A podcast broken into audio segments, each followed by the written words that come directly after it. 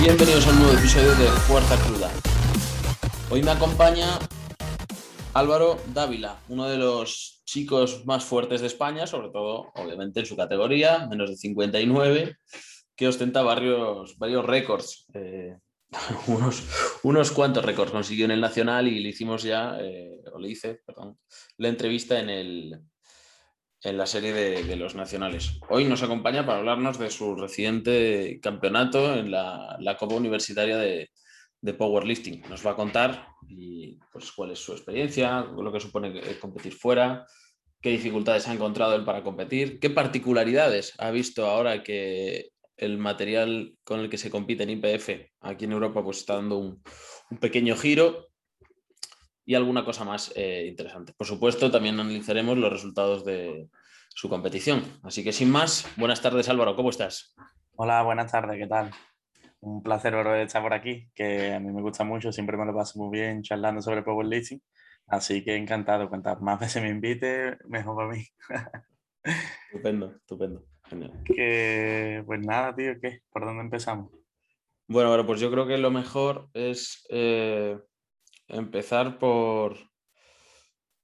¿En qué, momento, ¿En qué momento tomas la decisión de participar en esta Copa Universitaria? Porque con los resultados que tuviste en el Nacional, eh, obviamente optas a ir al europeo, optas a ir al mundial. Eh, ¿Por qué te decides por esta Copa Universitaria? Vale. Eh, pues yo cuando ya, cuando a principios de año, como que ya, ya trazamos, digamos, un poco una idea de las competiciones en las que íbamos, en la que, en las que íbamos a participar. Y yo era una persona que no tenía experiencia en competición, tanto ni nacional ni internacional, en, en enero. Ya ahora es algo muy distinto. Pero eso, cuando, tuve, cuando trazamos como la ruta, digamos, que íbamos a tomar, eh, nos encontrábamos así. Y entonces ya a principio de año teníamos en mente que nuestro objetivo era el europeo, el universitario, ¿no? Digamos el europeo junior eh, en diciembre. Entonces, eh, trazamos, vimos las competiciones que había, vimos que, que teníamos que competir primero para clasificar para el nacional. Entonces ya sabíamos que por marzo o mayo íbamos a tener que hacer un AP2, que ese fue el de Chester. Después ya teníamos claro que a la salud íbamos a ir en junio, que era donde queríamos hacer los récords y, y hacer debut nacional, que salió muy bien y, y es lo que hicimos. Y ahora después ya teníamos que decidir si ir al mundial o eh, el europeo junior. Eh, como también es mi primer año haciendo internacionales, también yo el año que viene soy junior todavía. Y, o sea, que podría ir al Mundial Junior el año que viene también. Entonces, teniendo esas cosas en cuenta, pues buscamos si había alguna competición más, porque yo a mí soy una persona que me gusta competir y que no, no, no me supone tampoco mucho estrés físico ni mental. Mm, entonces me gusta estar compitiendo durante todo el año y vimos que ahí en, en esa franja de tiempo entre el absoluto y el Europeo Junior estaba este Europeo Universitario, que es como, es, un campeonato internacional con todo lo que ello conlleva, viajes, mm, jueces internacionales, em, material ahora que también influye material de rogue, que es el que se usa en los europeos. Entonces como que era como una parte más de la preparación para el Europeo Junior, como un factor más que podíamos podíamos usar como una práctica este europeo universitario, digamos. Y la verdad es que yo creo que mm, ha servido en plan su, ya independientemente de que también gané, como que siempre es el objetivo en cualquier competición, pero como experiencia me ha venido muy, muy bien y he aprendido muchas cosas, tanto yo como mi entrenador. O sea que el, el objetivo de este campeonato, que era simplemente una primera toma de contacto con un campeonato internacional, yo creo que se ha cumplido con creces. Bueno, está, bien, yo creo que es una decisión sabia. Eh, siendo, o sea, bueno, además de que has ganado, que por cierto no lo había dicho antes, enhorabuena. Gracias. Eh, es, una decisión muy coherente el, decidir participar en un, un, campeonato internacional, digamos, menor o de menor entidad, para eh, aclimatarte, ¿no? Para aprender, pues, eh, qué variables te afectan más en este tipo de campeonatos, porque aunque te guste competir, aunque no te suponga un estrés, no es lo mismo competir aquí que tener que desplazarte mucho más tiempo, en un mm. sitio donde al final puedes encontrarte una barrera idiomática.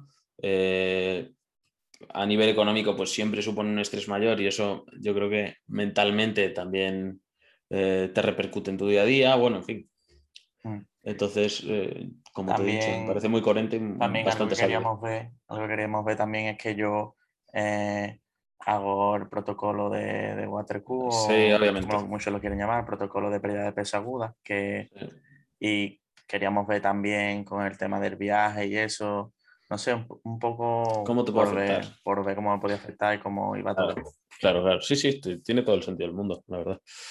Bueno, muy bien. ¿Y cómo, cómo fue el viaje? ¿Has, eh, pues resultó muy difícil de organizar? Luego, bueno, en fin, no sé, cuéntanos pues un poco. El viaje realmente lo organizamos una noche. Eh, fue cuestión de buscar eh, un Airbnb en el que nos podíamos quedar. Nosotros no somos de hoteles, nos gusta más tener un Airbnb porque tenemos cocina, tiene, tiene muchas ventajas respecto a hoteles. Hay que decir que viajabais unos cuantos juntos, porque ibais tú, y yo, eh, del equipo Jaime, obviamente, sí, Marcos, Luis ah. y, Tony. De eso, realmente éramos cinco personas del equipo de RBR y, y, claro, eso siempre renta más cogerse un Airbnb, también por tema comida. Y lo que hicimos también fue alquilar un coche, porque eh, estábamos como a 20 minutos en coche de, de, lo que es el pabellón. También eh, tuvimos que coger la habitación de hotel de, de, la IPF, que como ya sabemos, bueno, muchos no lo sabrán porque yo flipé cuando me enteré, la verdad, que es obligatorio al menos una noche de hotel en el hotel que, que, pone la IPF. en plan, te dan como unas opciones. Y, y no sé, esta medida yo, realmente no la entiendo porque eh, puede, ya no es una noche que ellos digan, en plan, tienes como en, un periodo creo que es de una semana o de tres o cuatro días antes de la competición, eh, tienes, estás obligado a hacer una noche en el hotel. Yo realmente, no sé si tú lo sabrás, pero yo no sé cuál es el objetivo de esta medida. Mm, no lo sé.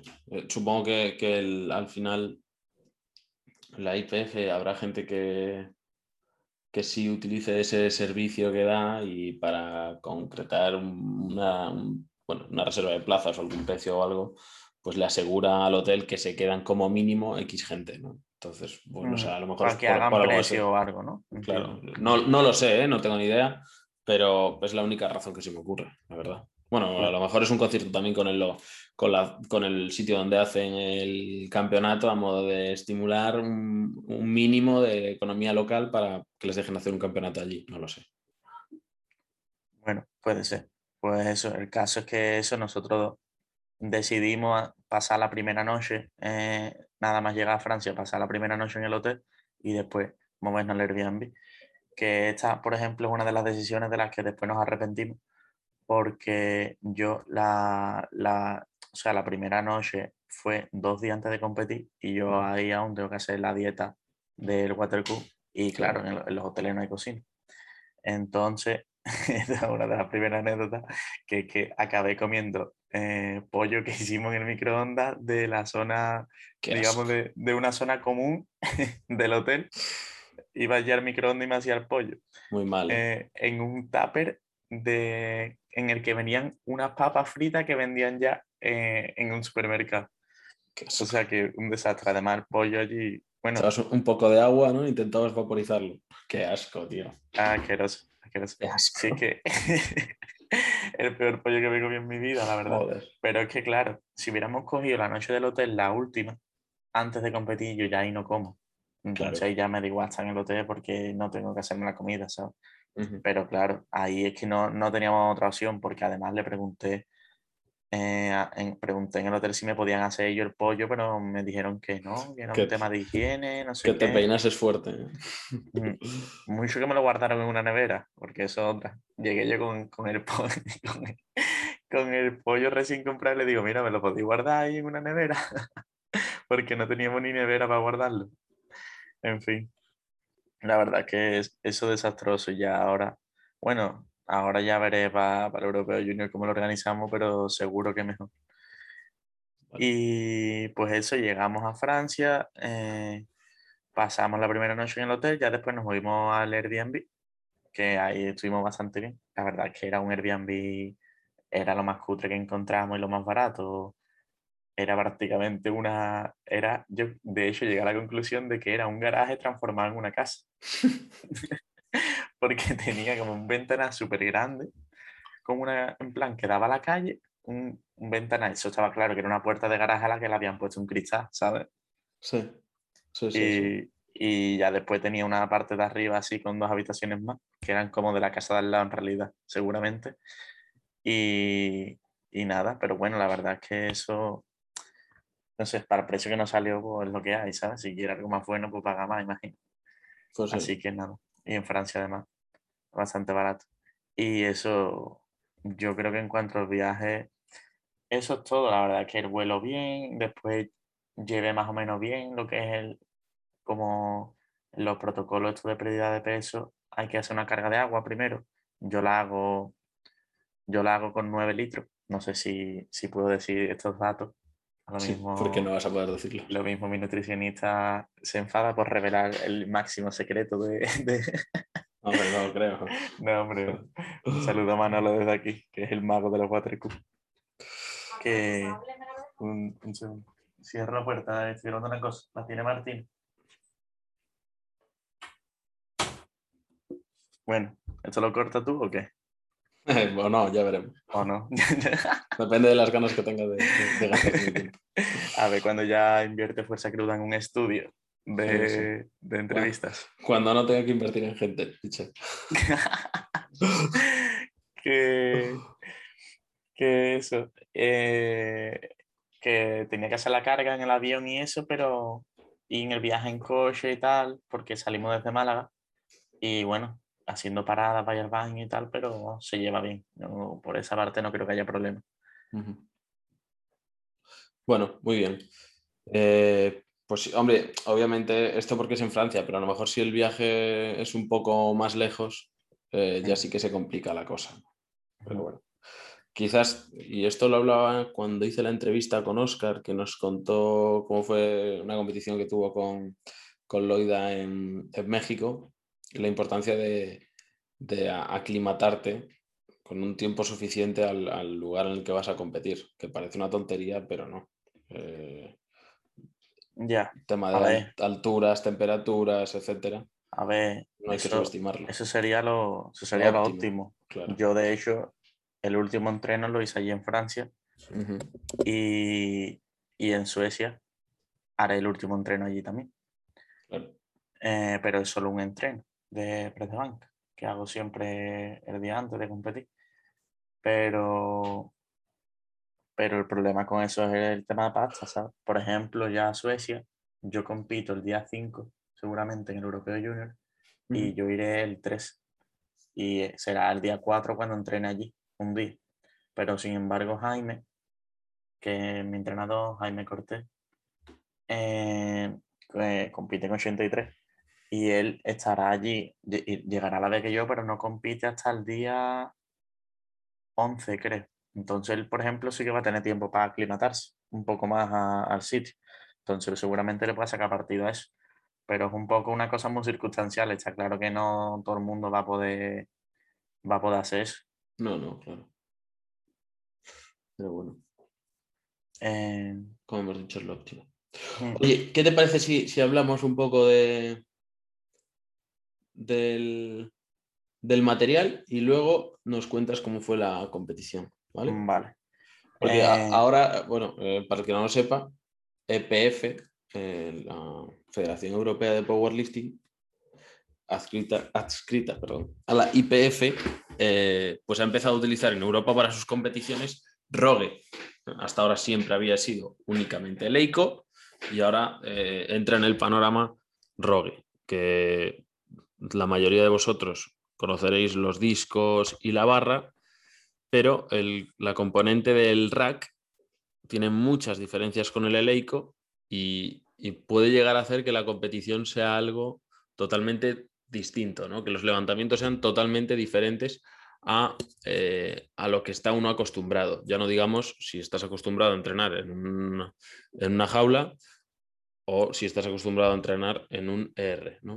Mm. Entonces, ¿tú qué, ¿tú qué opinas, Varo? ¿Cómo fue tu experiencia? Vale, bueno, lo primero que, que hay que comentar sobre esto es que Rogue eh, llegó al acuerdo de que al menos en cuatro competiciones de la EPF eh, íbamos a ver mm, material de Rogue. Eso es. Eso, eso está el factor entonces de que no se sabe si en qué campeonatos va a haber material de Rogue y en cuáles no. En el universitario lo hemos visto, lo hemos visto también en, en algún en máster equipado, creo que hubo también. Ahora en el, en el último ¿En cuál más? ¿Tú te acuerdas, Álvaro? Pero vamos, lo hemos visto ya en dos o tres. Entonces, la, verdad es que me pillas un poco, un mm, poco fuera. Con el verano estamos todo el mundo. el verano estamos todo el mundo un poquito más desconectado del powerlifting. Pero. suerte. pero sí, está, eh, eh, el factor este de que no sabes si va a caer o no va a caer es un poco como. A ver qué eh, pasa. No me gusta mucho. Yo preferiría que dijeran, mira, en todas las competiciones EPF va a haber rogue y sabemos lo que hay porque así para que tenga la ventaja de tener varios bancos en su casa, que yo creo que es el factor más importante, el banco eh, de precio banca, mm, podría ser cargo de partido. Bueno, hay alguna cosilla más, ¿no? Que el banco, que, que, simplemente el, acolchado del banco. Entonces, eh, de Rogue, eh, lo que influye es los discos Rogue respecto al Leico, no nadie va a notar ninguna diferencia, son exactamente iguales.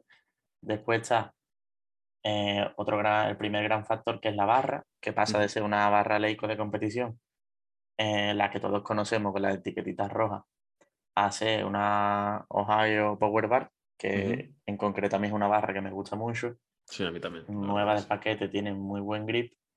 Eh, de hecho, es una barra que es más accesible al bolsillo. Eso es. En ese sentido ayudaría a la gente. Y en ese sentido, el que pueda pillarse una barra rogue. Eso es no se va a arrepentir, va a empezar, porque es una barra buenísima.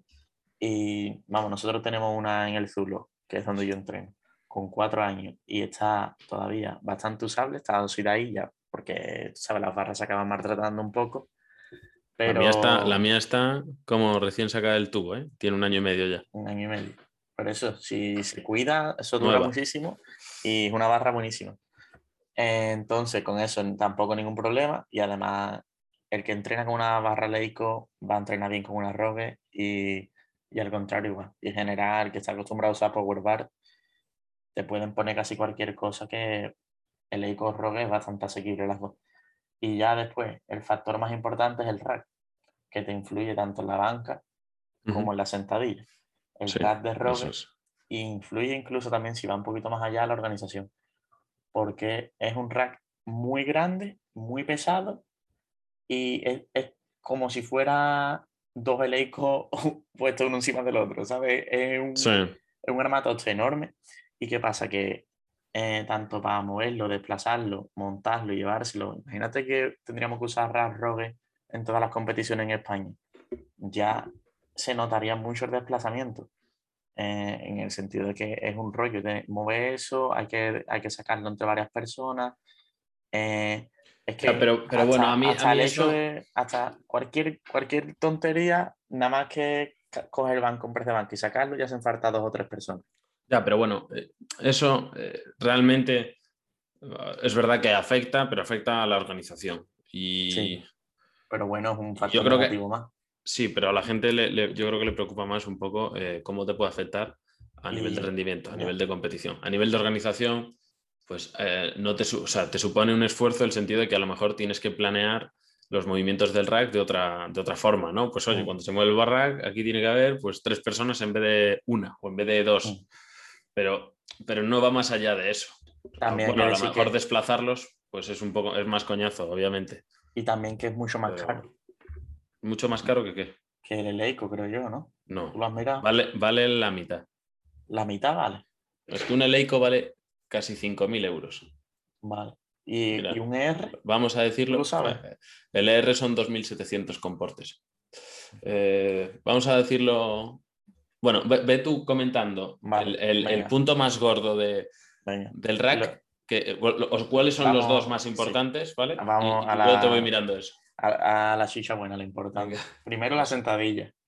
Que en la sentadilla, yo no sé si el que haya entrenado con rack muy anchos lo sabrá, que es que eh, con una power bar que tiene eh, el, el rodamiento finito, los discos quedan más pegados al rack. Y si el rack es muy ancho, en el walkout, es decir, cuando sacas la barra de la sentadilla y andas hacia atrás, eh, tú te mueves hacia la izquierda y derecha y pegas con los discos en el rack.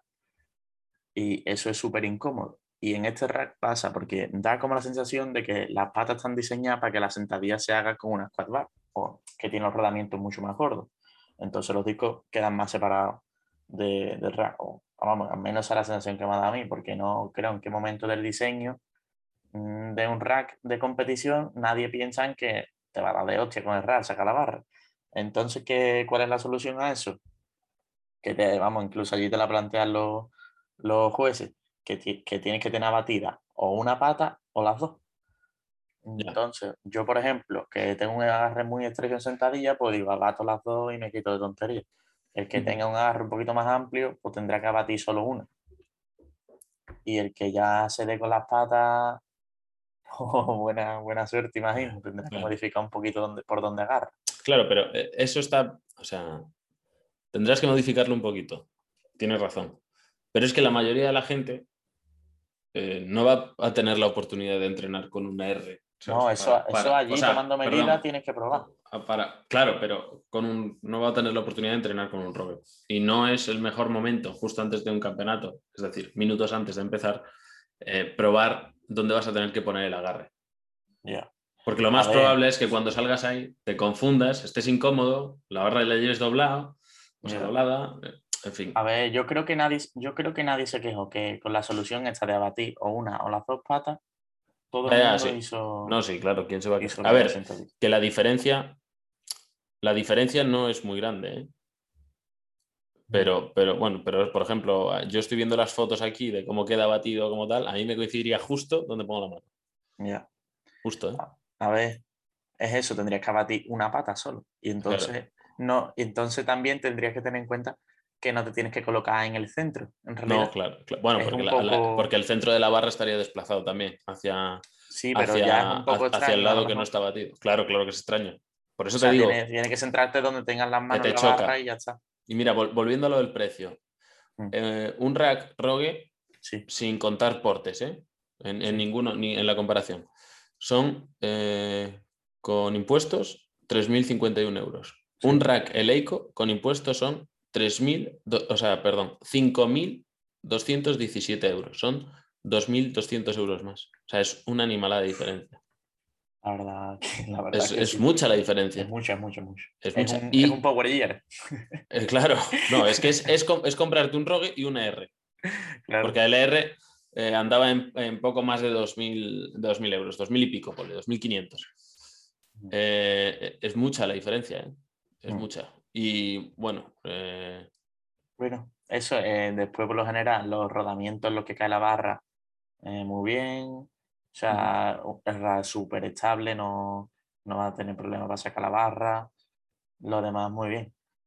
En sentadilla lo único que se le puede achacar es eso, pero es que no sé en qué momento tú diseñas un rack que te pegas con él pero para sacarla. eh, de, verdad te, o sea, ¿te obligaban a abatirlas o podías o, salir abates, con los dos? o abates una o ¿O abates, la- abates- ¿No te dejaban salir con los dos en vertical?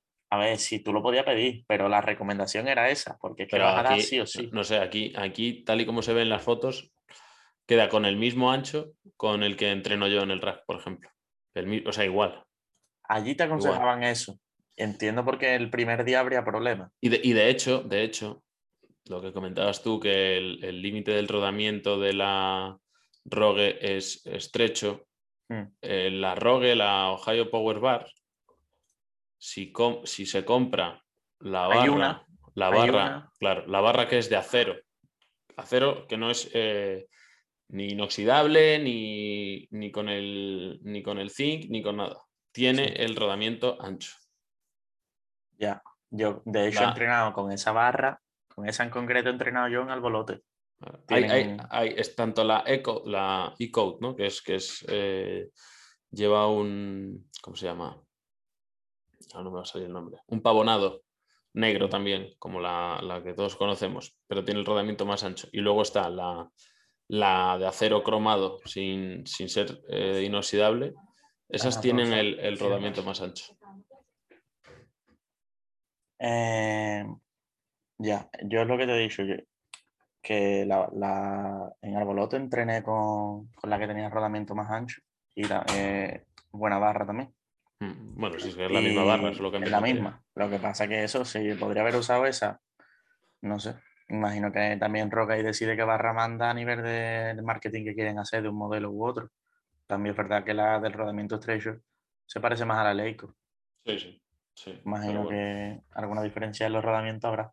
Pero bueno, si, pasamos al, al- al banco, al FatPad, ¿qué, qué nos Claro, cuentas? ahí es donde está ya la chicha de la chicha, que eh, bueno, también los seguros, el banco y los seguros influyen en el precio de banca, Bueno, sí. eh, porque los seguros son como, yo creo que son, quedan más anchos que, que los seguros del, del Y por Ujú. ejemplo, eh, Luis, que es un compañero que iba con nosotros que compite en Sí. menos 83, da- dio un par de veces.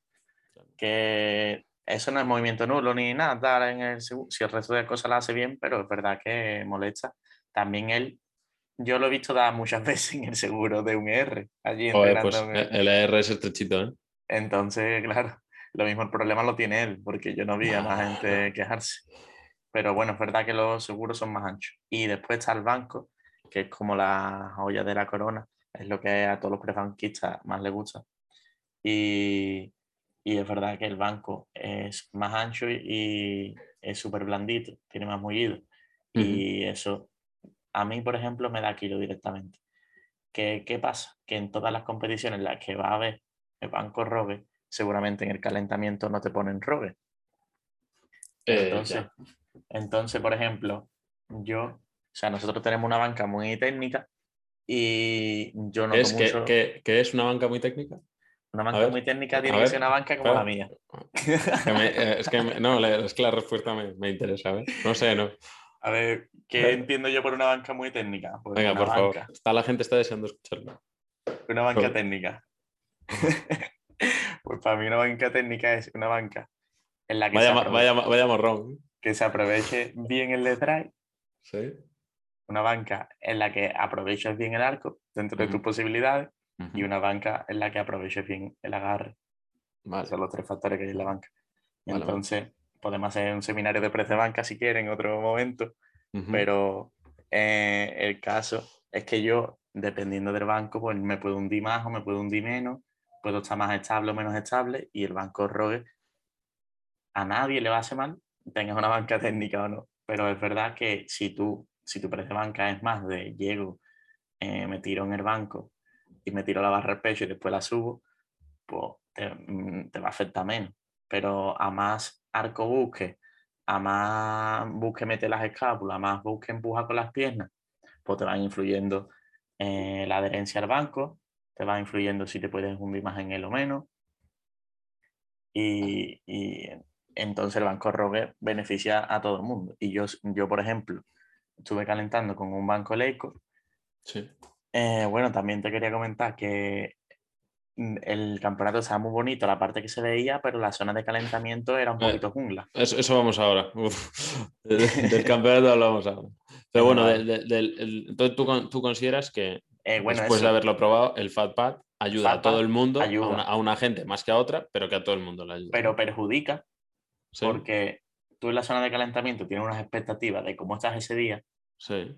y si quieres después la parte más que hablamos de la competición te comento, pero básicamente yo calentando me encontraba una forma y cuando me cambié de banco, Ajá. a más, a- o sea, mi primer intento y mi tercer intento sale a la repetición a la misma velocidad, porque a, más, a más usaba el banco rogue, más conseguía, mejor conseguía colocarme y más partido le sacaba.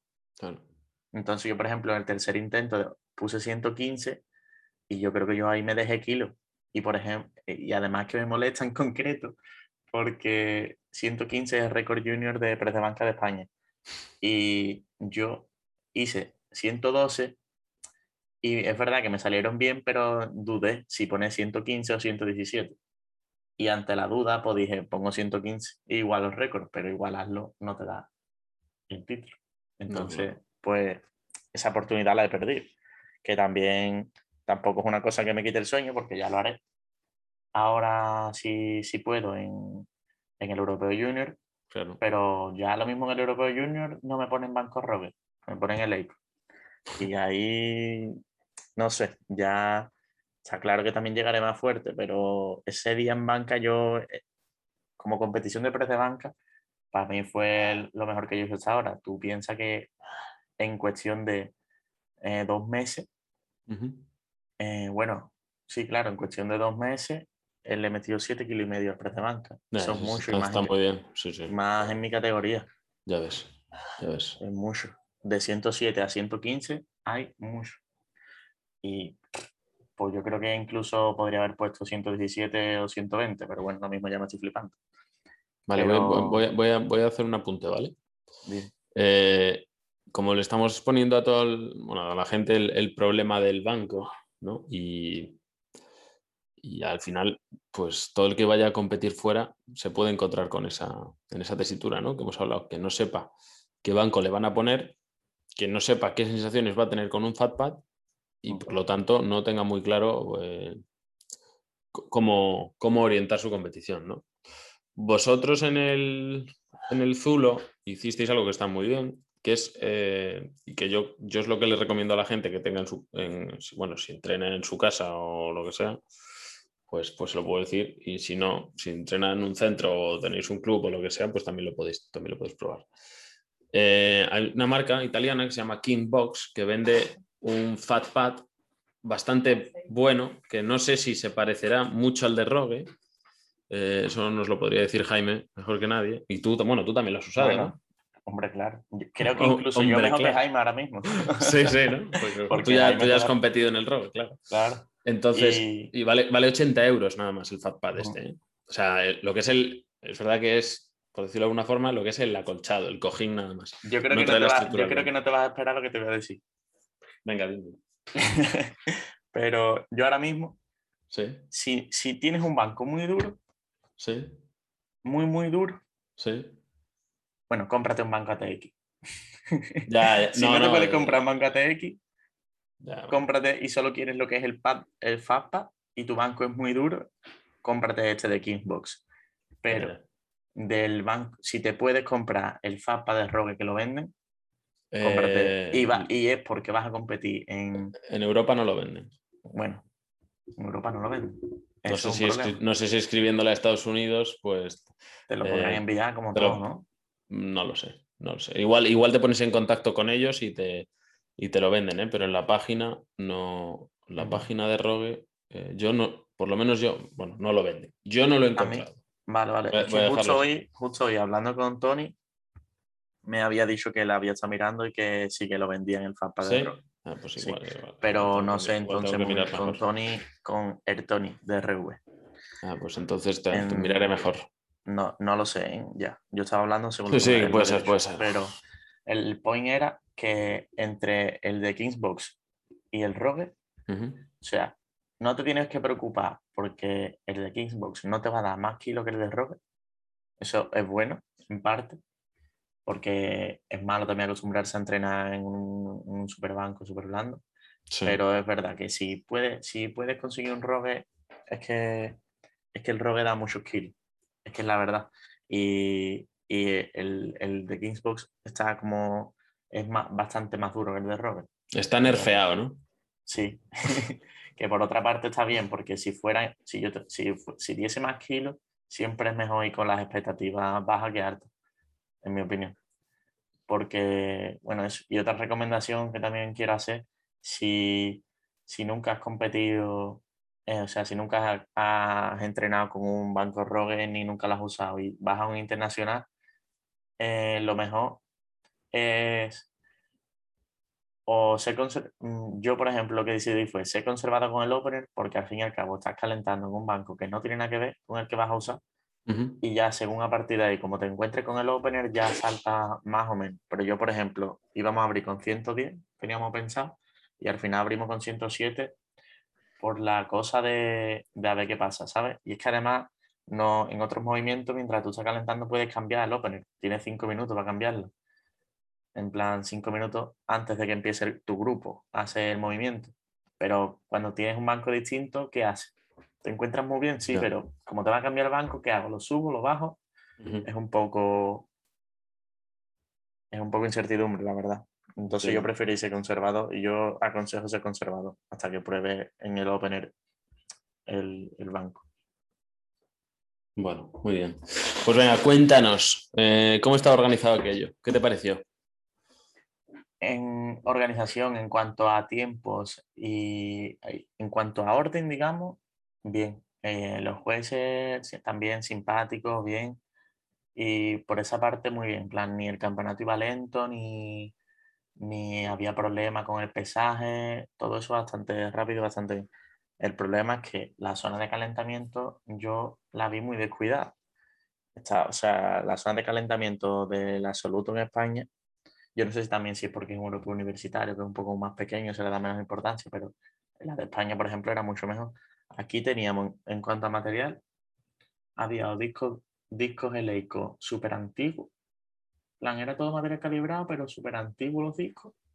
O incluso algo de Palini habría, que Palini también es IPF y de rogue creo que no había nada en la zona de calentamiento.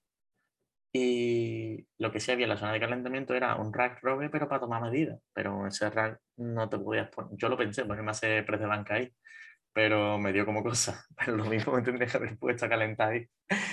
Y, y eso, los racks que había era un rack eleico mm, o dos. O sea, había, había cuatro racks y creo que eran tres Eleiko y un Palini. Yo el Palini ni lo toqué, la verdad. No sé cerrar cómo será. Es una marca que también es IPF. O sea, puedes ir a cualquier competición y encontrártela y sí. sería totalmente perfecto. Pero en España no lo tenemos y, y no sé cómo, cómo será ese material. Y en cuanto a barras, las barras que había eran como las barras Eleiko, pero las más baratas. Lo más barato que vende. Sí, sí, sí, sí no sé cuál es, no me sale el nombre ahora mismo, pero realmente mala. Incluso había barras que no eran de Power, mm, que no tenían ni el moleteado en el centro. O sea, por esa parte fatal. Las barras estaban. Sí, a lo mejor los discos no, no, yo creo que no importan tanto. Los discos eran discos calibrados de. Como las barras. O sea, la barra es, sí que es clave. A mí, cuando ah. me contasteis lo de la barra. las barras eran horribles. Me, me sorprendió, la verdad. Horrible. Y los discos por el suelo tirados, no había estampa para apoyar los discos. Eso, la verdad es que eso estuvo fatal. porque yo además, eso, yo estoy acostumbrado a entrenar con barras como cualquier persona que compita a nivel internacional powerlifting. Estamos acostumbrados a entrenar con barras o rogue o, o barras decentes. No una barra y eleico en plan que no sé eso de dónde salió, la verdad, era como Sí, como el que. Era una, como el, era una barra de gimnasio. Como era una barra de. Era una barra de gimnasio que te encuentras tú ahí de arterofilia y. Entrena en un box, probablemente sepa de lo que hablas, y el que entrena en un altafit o en un viva gym, pues también sabrá de lo que hablas, ¿no? O sea, mm. una barra que haces una sentadilla y, y el lumbar se acuerda de ti dos semanas. A lo mejor no, no llega. Yo es que la verdad es que la única barra de power que había fue la que yo cogí porque la verdad es que para eso nosotros somos, tenemos bastante calle, como. Bastante calle. como se diría. Hasta que, llegue, hasta que llegue uno que tenga más calle que todos vosotros juntos. ¿Os acordáis de él? y entonces ya el día de antes estuvimos allí en el pabellón, que había que ir para acreditarse, y aún así yo quería ir.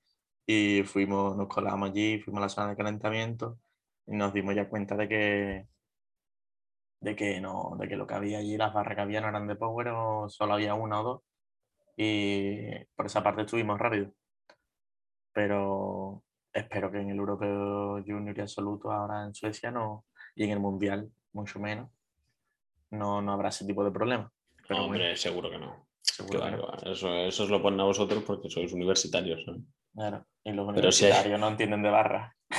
Claro, bueno, sí, sí, sí, pero no de la del powerlifting, ¿no? Eh, eh, no, no, fuera de coña.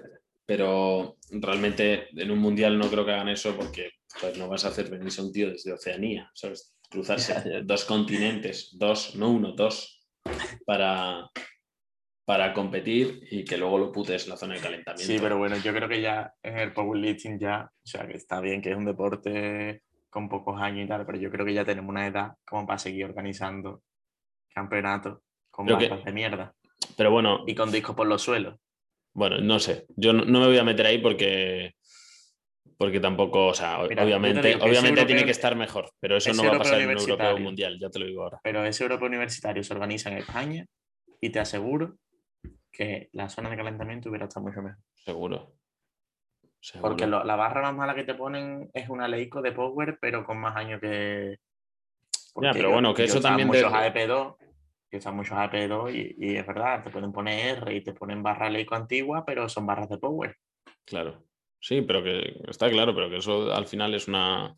Depende de la, de la federación o asociación que, que se encargue de, claro, de, organizarlo o, de supervisarlo, ¿no? Aquí en mm. España no, no va a dejar la EP, no va a dejar que eso pase lógicamente. Al final eh, nadie se la quiere jugar de esa manera y a todo el mundo le interesa que los campeonatos atraigan a la gente, le gusten, estén a gustos y así sigan participando, ¿no? Porque si al final tú organizas un campeonato y te va mal, bueno, lo puedes absorber, pero si empiezas a organizar campeonatos o, o, se empiezan a organizar campeonatos donde la gente acaba disgusto, al final la gente pues se queda desencantada con la competición, no le engancha y se va.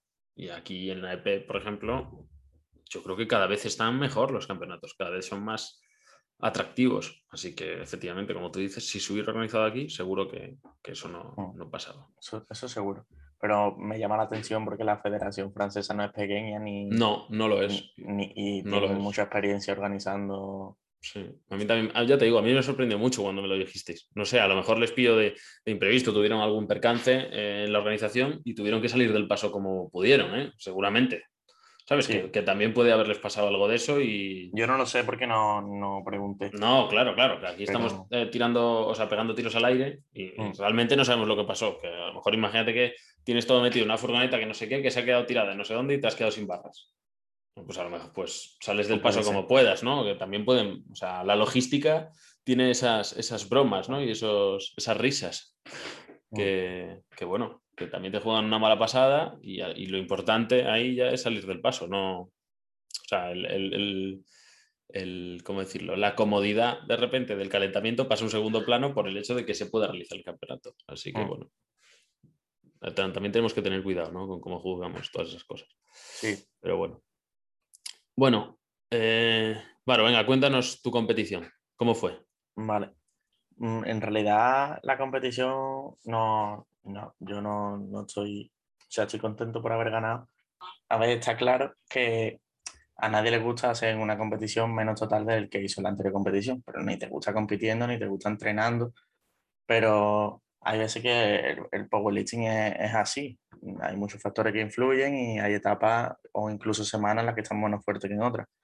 Eh, entonces, eso, yo hice en el absoluto 507 y ahora solo conseguí hacer 500, que aún así quedó primero con 50 kilos más de total que el segundo. O sea que eh, gané de sobra, pero es algo que sienta mal. Eh, todo esto viene porque eh, durante los meses después del absoluto hicimos algunas modificaciones en la técnica de sentadilla, hemos aprobando otra forma de, de, de programar y está claro que no, no, han, no han funcionado. Que tampoco es algo malo porque son cosas que hay que probar y que hay que hacerlo en algún momento y no había mejor fecha para hacer ese tipo de cosas, porque ya como dije, esto, esto, era una competición transitoria. Ahora, ahora, tienes, ahora sabes mejor cómo afrontar el europeo, ¿no? Con más garantías. Entonces eso, en sentadilla solo pude hacer 165, no respecto de los 176 y medio que ya hice. Eh, en cambio en la banca, los cambios que hemos hecho y han funcionado súper bien que es algo muy positivo, ya que es lo que hemos hablado antes, que mejora muchísimo, e incluso más de lo que conseguí hacer. Yo creo que estaba base incluso 120 o 117, me quedé con 115, pero que está muy bien. Por esa parte, mmm, arriesgarnos ahí con la, con la banca ha funcionado. Y el peso muerto, en general, peso muerto, yo estoy bastante fuerte y, y, lo que estábamos haciendo estaba funcionando. El problema que tuve, el problema que ha tenido, habrá tenido mucha gente, sobre todo los que hacen Hugri, lo sabrá, que es la piel de las manos, que con el tema del rip and grip que hago yo, de agarrar la barra y, y tirar y subir, sin pausarme abajo, pues no sé qué empecé a ser distinto, que empecé a ser mal, pero se me empezaron a abrir callos en las manos, pero bueno, muy eh, exagerado. Eh, pero eso, eh, o sea, en verano y más ahí en el zulo, con el calor y la humedad que hay, es relativamente lógico. La piel se ablanda bastante. Parece una chorrada, pero. o sea, todo el mundo se abre las manos. O sea, muchísima gente se abre las manos en verano. También fallo mío, porque yo creo que me lo podría haber cuidado más de lo que me cuidé. Mm, pero como que fueron varias semanas seguidas, que se me abrían los callos entrenando, que tenía que ponerme extra, que eso a mí me afecta mucho, tenía que, que no podía hacer Z como yo lo hago. Eh, y eso me hizo perder rendimiento. Pero en otras condiciones yo creo que podría haber, podría haber movido bastante más kilos y lo pienso demostrar en la próxima competición. Seguro que sí. Eh, en cuanto a los demás chavales, pues había, bueno, algo me llamó mucho la atención de este campeonato, que después de las nominations, mucha gente se, se borró, pero ¿Ah, pasó no solo en mi categoría, sino que pasó en varias categorías. Mira, en 59 éramos 6, creo, o 5. y al final se, quedó, acabasteis 3. Se quedó en 3. Pero es que en otras categorías, 66 se quedaron 2 al final, pero que en 66 eran 8 a lo mejor. Sí. o, incluso ya en las últimas nominations no. Pero según en la primera que salió, la primera lista, había muchísima más gente más. Sí, sí, ya no sé ni hablar. Había muchísima más gente apuntada de las que, de las que, luego compitieron al final. Mm, se fueron cayendo durante el paso de los meses. No sé muy bien por qué. Imagino que habría mucha gente que se apuntaría un poco. para, bueno, por si podía ir. Por si podía ir, eso. Como están unas fechas ahí un poco raras en agosto. Pues eso, al final fue mucho menos gente de la, de la espera. Pero en general yo creo que es un, no sé, creo que es un internacional chulo, que está bien para la gente universitaria, sí, que nunca ha ido a un internacional o que simplemente no tenga número para ir a un, a un internacional de más nivel. Y yo creo que, es un, que está bastante chulo y que te puede llevar una buena experiencia, la verdad. Y es útil, es útil. Plantearlo sobre todo como lo habéis planteado vosotros, el que esté pues, estudiando en la universidad, ya sea, o sea, independientemente de la edad que tenga, puede ir. Así que... Bueno, no, en realidad, en realidad solo puedes ir si eres menor, o sea, si... Ah, es verdad. Estaba, estaba este año en el 96. Sí, sí, sí. Sí, es verdad que te pone un año. Mm. Es cierto, sí, sí, sí. Tiene que ser más joven de 96. Sí, sí, es verdad. Porque yo había mirado por si me apuntaba, Mm. por si me metía en un máster que estaba pensando hacer y yo no podía ir, es cierto. es, cierto. que te, ponían ahí un, límite, es verdad. Mm. No me acordaba. Pero, eso sí, que está bastante chulo, la verdad. Y allí había dos chavales más. Mm, había un chaval francés eh, y, un chaval portugués. no sé, el portugués tenía unos números así bastante bajos, la verdad. Pero también Portugal estaba incluso el presidente de la federación. Sí. Eh, sí, porque no sé, están como muy ilusionados con el powerlifting en su primer año en la IPF. Allí en Portugal solo, solo había WPC y. GPC, sí. Y se les veía muy ilusionado, con muchas ganas así de competir, no sé. Y el presidente súper simpático. Y estuve hablando mucho con ellos. La verdad es que me cayeron bastante bien. Y el chaval francés, sin más, no sé, no hablé tanto con él. Eh, no, no sé, la verdad, sinceramente, eh, lo único que hablé con él fue cuando me ganó en sentadilla, que vino y, y me dice, me dice, ¿qué te ha pasado? No sé qué, si bueno, es que yo di fake opener. ¿Qué te ha pasado, cojo? Sí, sí, sí. sí. yo, di fake, yo di fake opener, di 175 sentadillas y después, después lo bajé a 165. En precio de banca di el real, 107 y medio. Y después en peso muerto di 2.25 y después lo bajé a 2.20. No, a 2.15. A, a 2. ¿O 2.10? 2.10, creo. 2.10, sí, puede ser.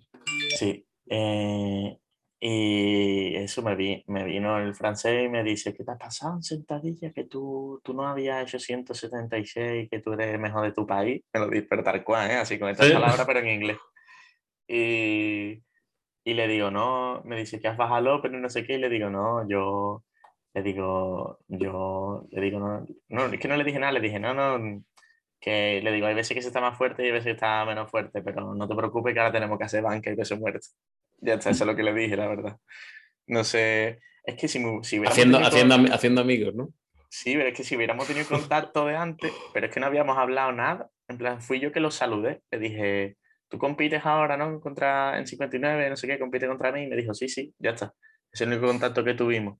Ah. Y después me vino a sacarme conversación después de que la sentadilla fue un fracaso, la verdad, porque me quedé con el opener y después tuve dos nulos porque no estaba fuerte, me quedé con 165 de opener y me hizo gracia que viniera a hablar conmigo. Yo la verdad que soy una persona que, que tengo mucha confianza en mí mismo y, y ya está, yo sabía lo que había con la sentadilla. Eh, yo digo siempre lo mismo, lo que uno hace entrenando es lo que hace en competición. No, las sorpresas son muy raras, tanto para como para tener un día muy malo en el que pierda 50 kilos de total, como para tener un día muy bueno que te dé 50 kilos está claro que yo eso lo veo así. No sé tu copy, pero lo que hace uno entrenando es lo que suele hacer en competición. Y yo ya sabía que no iba a estar fuerte en sentadilla. Bueno, eh, o sea, obviamente tu programación y cómo llegas a la competición es muy determinante a lo que vas a hacer, pero no tiene nada que ver cómo compite una persona con cómo entrena a nivel de activación. ¿eh? Eso puede, o sea, puede no tener nada que ver. Ya, a lo mejor, a, lo mejor a lo mejor, eso es verdad, a lo mejor más en mi caso que... O sea, hay gente que es muy picada y el hecho, mm. y normalmente entrenando pues no tiene esa motivación, ¿no? De ganarle a alguien o no es capaz de estar, pues, por lo que sea, ¿no? Por, por, la vida que lleva, no, no puede estar, y, y de hecho la mayoría de la gente no debería de poder estar permanentemente comparándose con fulanito que está entrenando a no sé cuántos kilómetros y lo ve por Instagram y se, y se pica, ¿no? Porque al final eh, eso no es sostenible, no es sostenible en el tiempo. Tú tienes que, ¿sabes? Disfrutar de tu entrenamiento, hacerlo bien y luego el día que toca, entonces sí, entonces te matas con, con Mengano. Pero hasta, ese, momento, bueno. Eso, en plan, mi forma de verlo. Me cuadra más, sí, sí. Yo es que en mi caso no no sé si es porque no me pico cuando estoy compitiendo, es que ni me mejora rendimiento ni, ni se me empeora entrenando, porque yo entreno bastante picado. Yo creo que me pico más entrenando que, que compitiendo. Claro, es que son... claro, dependerá de cada persona, a nivel psicológico. Pero bueno, eso yo ya sabía que sentadilla no iba a estar bien y yo no me preocupo que me ganase, la verdad. Me hubiera, gastado, me hubiera gustado tener el oro también en sentadilla, pero ya está, no pudo ser pues yo ya estaba pensando en el siguiente movimiento y ahí sabía que, sabía que ahí venía lo bueno, sabía que ahí venía yo fuerte y, y que no me iban a ganar. Por, mucho, por muy contento que se pusiera el chino, yo creo que le he dicho el chino, pero porque hasta feísimo. Sí, ha, sido un poco feo, era francés, sí. Pero que, que el francés este ya, en plan, no sé, pensaría que como me vio Vamos, que de hecho para eso tiro fake opener, porque yo creo que pensaría que entre que había bajado el opener y que me había ganado, lo mismo pensaría que yo iba a llegar más flojillo, ¿sabes? Sí. Y por eso se puso más contento. Así que por esa parte la estrategia salió bastante bien. Pues muy bien, la verdad que sí. Bueno, ahora, pues no sé si quieres comentar algo más. Yo por mi parte creo que hemos hecho, bueno, hemos echado aquí un buen rato y, y ha quedado algo algo bueno, algo interesante, que seguramente muchas de las cosas que has contado, pues haya gente que le interesa y sobre todo a aquellas personas que estén orientadas a, su primera competición fuera, pues el saber cómo, cómo, has organizado tú la primera, eh, con qué dificultades te has encontrado y cómo las has solucionado, pues seguramente al resto le den una visión más amplia de, pues eso, de lo que es competir fuera y de lo que pueden llegar a necesitar. Que muchas veces cuando vas a hacer algo por primera vez, pues ayuda mucho. Mm, espero que sí, espero que, que, al menos como mínimo haya entretenido y haya sido interesante y ya si he conseguido ayudar a alguien con, con algo, o pues, pues, más que mejor, aunque sea con detalles del material o de cómo, de cómo organizar tu primera competición fuera. Cualquier cosa, yo pueden preguntar por Instagram o lo que sea, que yo siempre estoy ahí para todo. Muy bien, Pues nada, Varo, oye, eh, un abrazo, gracias por venir y a ver si, si nos podemos ver pronto. Venga, muchas gracias. Hasta luego.